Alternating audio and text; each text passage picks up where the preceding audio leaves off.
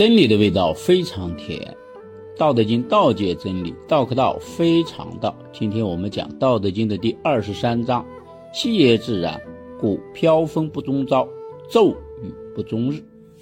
所谓持者，天地，天地尚不能久，而况于人乎？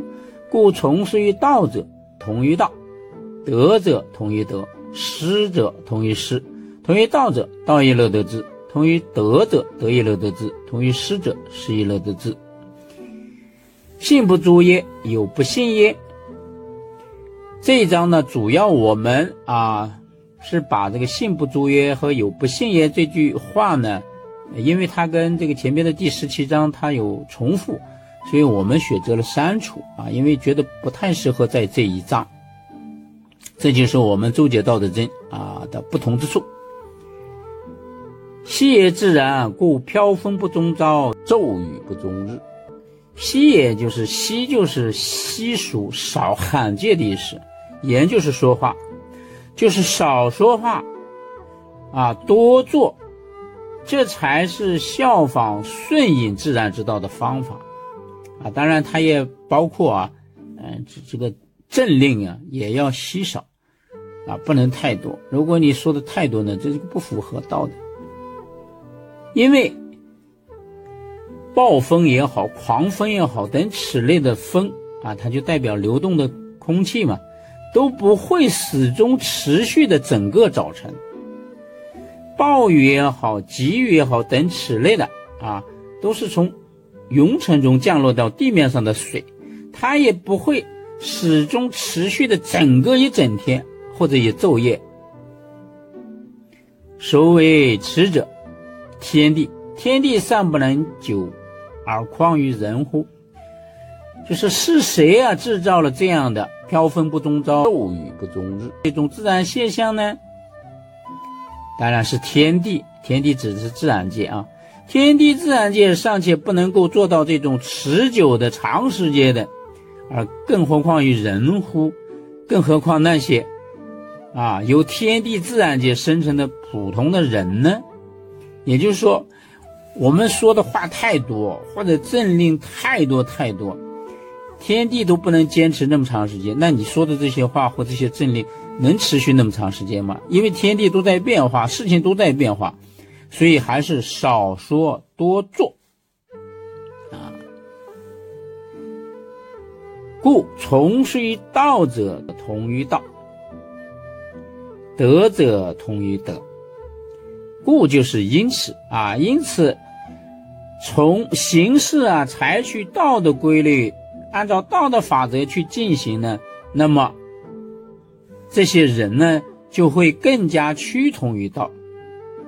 这个趋同于道呢，就相当于就是啊，采取模仿学习道的这些规律嘛、法则嘛，不断的去增加积累道啊，的这种人呢。就会趋同于道，也趋同于德。德也是这个获取、学习道的这个人的一种行为嘛。如果你越学习道呢，你这种行为呢就越趋同于道，那你这个行为就叫德。这个德呢是专指那些效仿道的规律法则的人的那种行为规范，是一种不断积累和增加的动态过程。这个德呢，《道德经》的德呢，跟我们得到的那个双立人那个那个那个德得到的德呢，跟获得的那个德呢，意思是过去是有接近的啊，有趋同的，有时候同用。所以呢，有行道即德的说法。这个德呢，是介于道和实之间的一种状态。效仿学习道越多，就越容易积德啊，这是个过程。背离和放弃道。就是失掉或者丧失德的一个过程，这就叫失德。那么德呢，同时代表一种效仿、学习、增加、积累道的一种品行，是一种积极向上的、令人崇敬的行为。失者，同于失，就是采取背离或者放弃道的规律法则行事的人呢，你也就会。同样的，失掉或是丧失掉这种状态啊，就像你也容易像失去的一样。同于道者，道亦乐得之。趋同啊于道的人，那道也乐意让你获得被那些发现或者掌握道的应用的机会。就你同一道，道就给你这样的机会，发现道的机会，让你去应用。同于德者，德亦乐得之。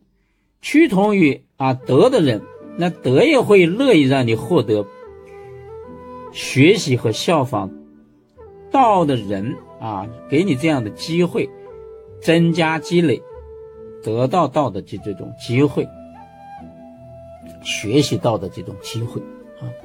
同于师者，失亦乐得之。趋同于背离放弃了道和德的人呢？那由于你背离放弃了道所发展的正确方向或者方法，也就会也容易获得那种背离放弃那道的人所产生或者出现的那种过失和错误。这一章呢，主要是跟你讲怎么向道学习，向道学习的行为就叫德。哎，你要是向道学习呢，道就会给你掌握这种道的这种使用的机会。你要同德一样呢，德就乐意让你获得这种学习效仿道的这种增加积累的机会。如果你要是背弃放离了道和德，那当然你也会获得这种因为背离放弃了道所产生的过失和错误。